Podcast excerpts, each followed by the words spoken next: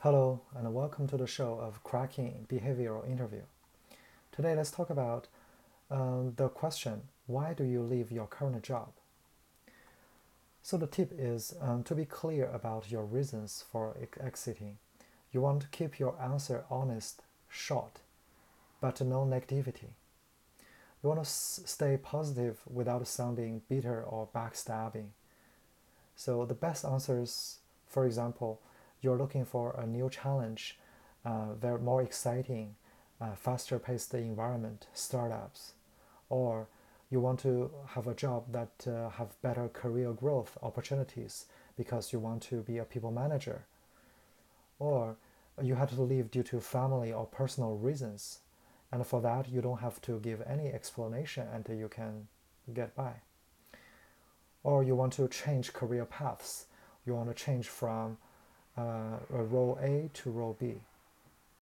A lot of times you can say this I love my current job, but uh, I've always wanting to join your company, and this role seems very exciting to me now. So, the key for this answer is to stay positive. For example, don't say, uh, My current job is too slow, it's wasting my time, but rather say, I, am looking for s- some environment that, that is uh, more faster paced and uh, startup like. And uh, instead of saying the current company is full of politics and uh, you don't want to deal with those bad guys, you rather want to say, I want to work with the best talent.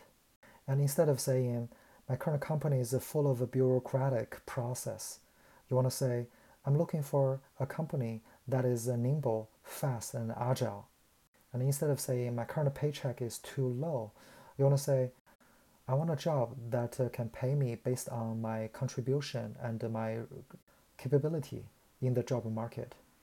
And instead of saying, I'm so tired of uh, working on this anymore, you want to say, I'm ready for new challenges and I want to learn something new. You may think, huh, this is dishonest. But no, it is really about being grateful for your current job and why would I hire you if you're going to backstab me similarly in the future when you're looking for the, your next job?